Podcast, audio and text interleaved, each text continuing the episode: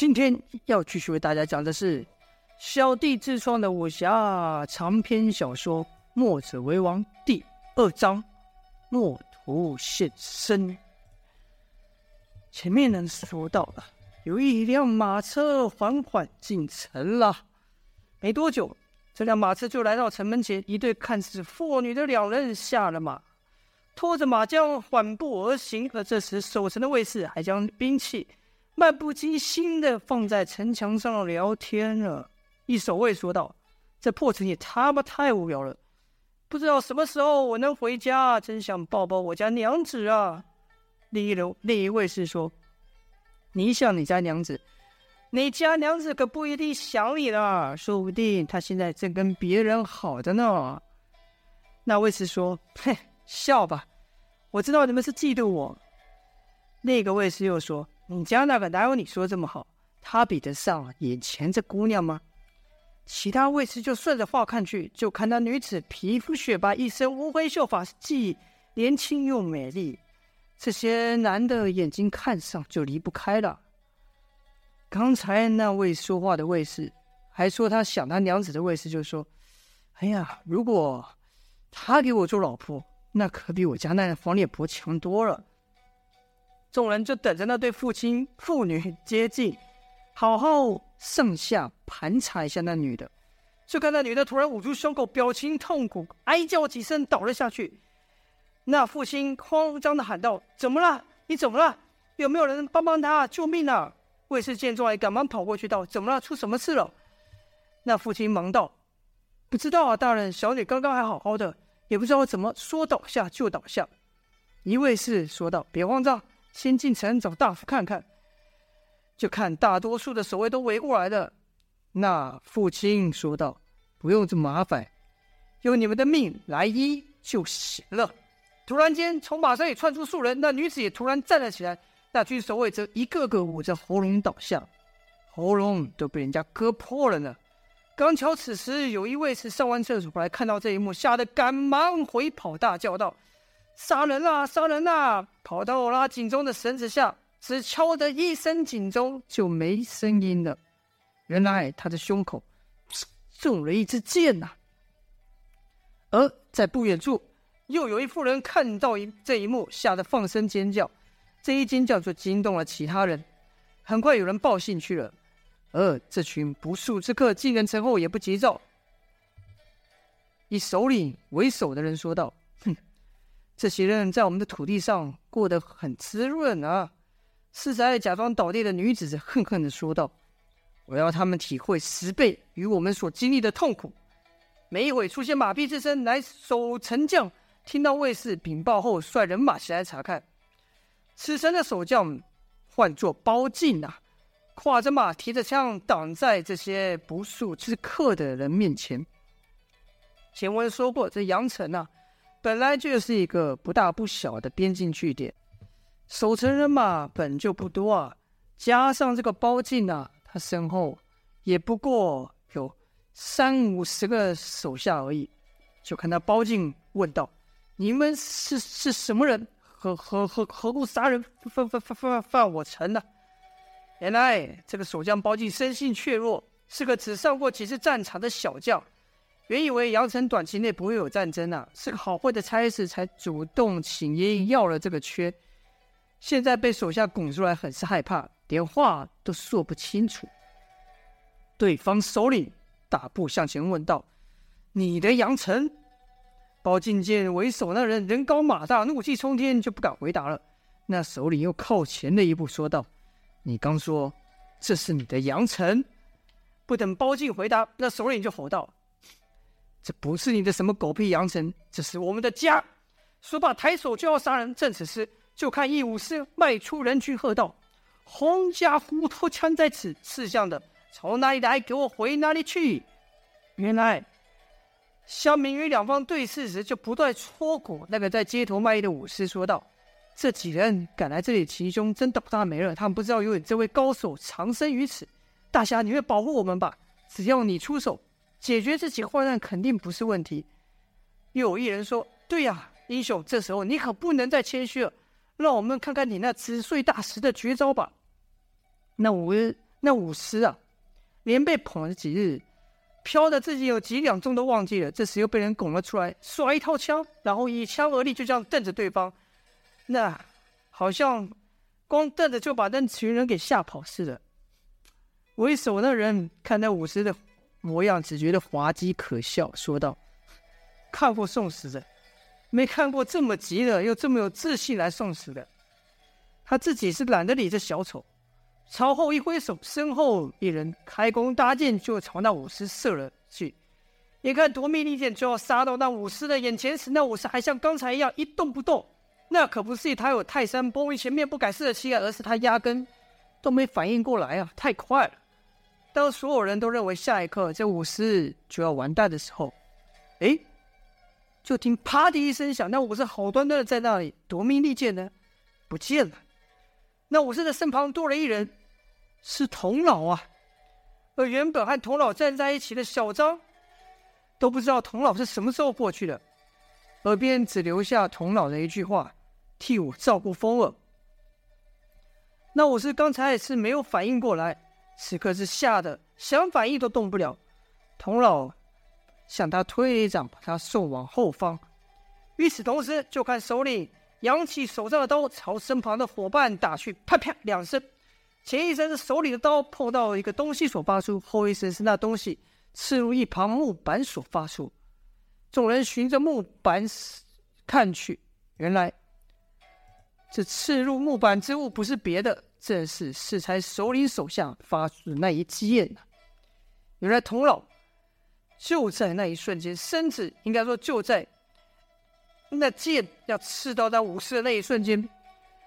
迅速的来到了那武士身旁，以此弹了那剑尖，改变那剑尖的方向，使他直冲天际，打算在这剑落下时射伤对方一人。没想到对方居然有人识破他的手法。将这个整个场中啊，也只有首领跟童老了解那一瞬间发生了什么事。首领朝身后，他差点被从天而降的剑给刺中了，壮汉使了个眼色，壮汉会意。手举虎头大刀，冲上前以泰山压顶之势朝童老劈向。众人见状，这掩面惊呼啊！唯有童老面不改色，右手竖的圆弧状朝虎头大刀抓去。就看童老二尺避过刀锋，穿过刀面而过，而后就看那几十来斤的虎头大刀像面粉一样碎去。那壮汉止不住力，手仍朝下挥，可是只是在童老面前挥了个空。童老这是一出手，气惊全场啊！不仅对方骇然，乡民们也是意外，谁都没有想到，这平常爱管闲事的老头，居然才是真正谣传中的神秘高手。最意外的莫过于童风了，他的孙子童风了。童风心想：原来当日在树林里看到的那那个高手，居然是爷爷。可他怎么从没和我说过他会武功呢？而且还这么厉害？适才这一招，童老这一招啊，对方也看得出童老手下留情了。因为如果碎刀之后，童老再上前抓一抓，那壮汉肯定要没命。照理说，那壮汉应当知难而退，可壮汉却抽起腰间短刀，朝他身旁的一个刺士兵刺去，口中喊道：“给我去死吧！”童老见状，赶忙喝道：“住手！”当此情急之时，童老急出龙爪。朝那壮汉的手抓去，就听壮汉发出一出怪叫，刺向士兵的手无法再向前分毫啊！因为童老的龙爪已深深的插入他的手中。之后，童老一抬腿朝那壮汉踢去，地道之大，把那壮汉直接踢回到他手里的身后，击退敌人。就看童老手中没有喜色，反而低头看着自己的手，因为适才抓敌之时，触感怪异。低头一看，纸上多了一个奇怪的玩意，像是什么虫一样，正在蠕动着。童老心里奇怪：这这人的体内怎么有这个？这是什么东西？童老再仔细去瞧对方，才看清楚，他们每一个人露出的皮肤上都有数条伤痕，像是被什么人用指甲狠狠抓过，又像被火烧过一样。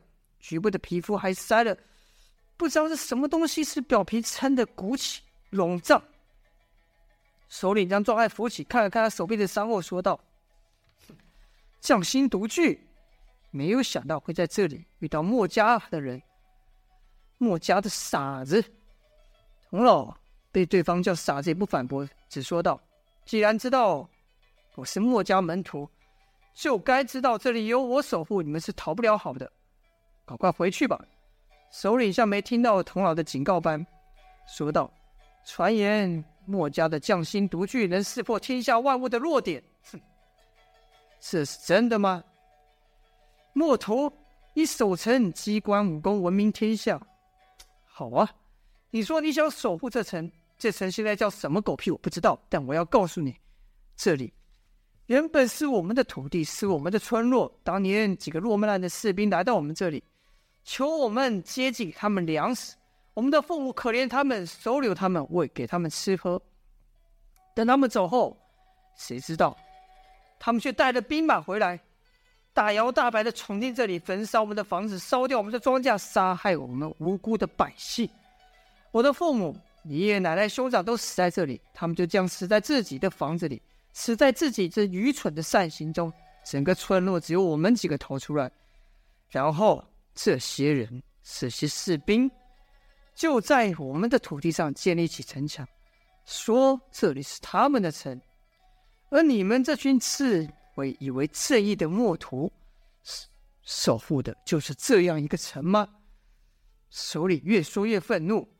说到后来啊，想到以前那是一股强烈的情感涌出，是血脉喷张，目之尽裂。童老闻言是一阵沉默，首领继续说道：“守城不是你们墨屠自诩的天职吗？那你还等什么？还不把我们把这群抢我们家园的人赶出去？”童老却回道：“我不能这么做。”首领问道：“这是为什么？”童老说。这世上有太多国仇家恨、恩怨情仇，非我一己之力能解。对于你们的遭遇，我感到同情不幸。可已经发生的事情，我也无力也无能去改变。我能做的，只有不让这样的伤痛延续下去。首领恨道：“说白了，你们这些墨屠，执命正义，只是和那些得利者站在一起。看来不把你这碍事的家伙除去。”今日我们是无法夺回我们的家园的。说罢，首领突然冲向童老，使出一招双龙抢珠啊！就看首领那粗如铁柱般的双臂一左一右撞向童老的脑门。童老赶忙使了个铁板桥，半身向后平躺，同时出爪抓着首领的手臂。首领变招也快，没待双龙抢珠使完，双拳一换，便上下相连，我巨童老利爪势如雷霆的往下砍去。童老亲来劲凌厉，知道此招不可应接，赶紧往后一蹬，堪堪避去对方一击。然后我就看童老神色惊讶，说道：“鬼斧神工，鬼斧神工，你怎么会这招？原来首领刚使的那招是墨家功夫中鬼斧神工当中的一招啊！这一斧劈下，带雷霆之音，削敌如切菜。”而后还有九路巧招，令人防不胜防，所以童老刚才才没有硬拼呢、首领则说：“这算什么？我们从地狱走这一趟可不是白走的。”童老则说：“胡说！本门武功没有数年修炼和旁人点拨难以练成。快说，你们是从哪里偷学了我们墨家的功夫？”头这首领听完后，先是苦笑。而后变成狂笑，说道：“苦修，哈哈，我们的经历岂是什么苦修能比？”说完后，手里又是一招双龙抢珠，冲向头脑。头脑有意引诱对方出招，探其底细，所以不抵挡啊。此处墨家武功班门弄斧，以巧妙身法闪躲，借着脚步挪腾，配合对方招式，以推移、勾拍等巧劲避之。就看首领在使完双龙抢珠之后。又是鬼斧神工，而后又是一般拳脚招式，于中于其中又夹杂鬼斧神工，那势若雷霆的一劈，如此反复，是再无后招啊！童老不知道对方是刻意藏招，还是真的招式已尽，就想是出手逼逼对方。见对方又是一一刀劈来，势道猛烈，可童老这时有所准备了。双方适才交手数回，童老早已用匠心独具探着对方内实的运转，觉得这手里内息异常，混乱无序，不是江湖上的任何门派，可威力却又不小。若单纯论力量，这人甚至在自己之上。见对方猛招又来，童老这次不再闪避，是挺爪迎上。童老这一下用二指扣住了首领上的要穴，首领就感到手背酥麻，使不上力。这愕然之际，就看童老斜身向前一个转身，右手也成斧状，以巧位劈向对方后颈，使得也是鬼斧神工的一招。如果对方真的懂得墨家武功，就应该要使出墨家武功的首招“墨守成规”，与童老一起学生把背后这后颈的死角划去。但对方并没有这么做，反而一咬牙一运劲，硬挺了童老这劈向后颈的一掌，往前跌出数步后才站稳。童老经此一招，确定对方并不全然懂墨家功夫，就问道：“你不会墨家的武功？那刚才那一招是从哪学来的？”首领不屑道：“哼，墨家欺世盗名、唯我作章的家伙，没资格问我。只要能助我复仇、伸张正义，什么招、哪一家、什么派根本不重要。我们要的只有一个，那就是公道。你这老家伙，凭什么阻拦我们？”可首老不是首老，是首领与童老交手后也知道，凭自己要胜过对方不是件容易的事，就朝后方人马打了个招呼。跟着就看数人齐向童老攻去，哇！要知道童老究竟能不能敌过对方这一行武功怪异之人呢？就待下回分晓了。喜欢武侠故事的朋友千万不要错过了，小弟每天更新，还请大家多多支持。今天先这样，下播，谢谢。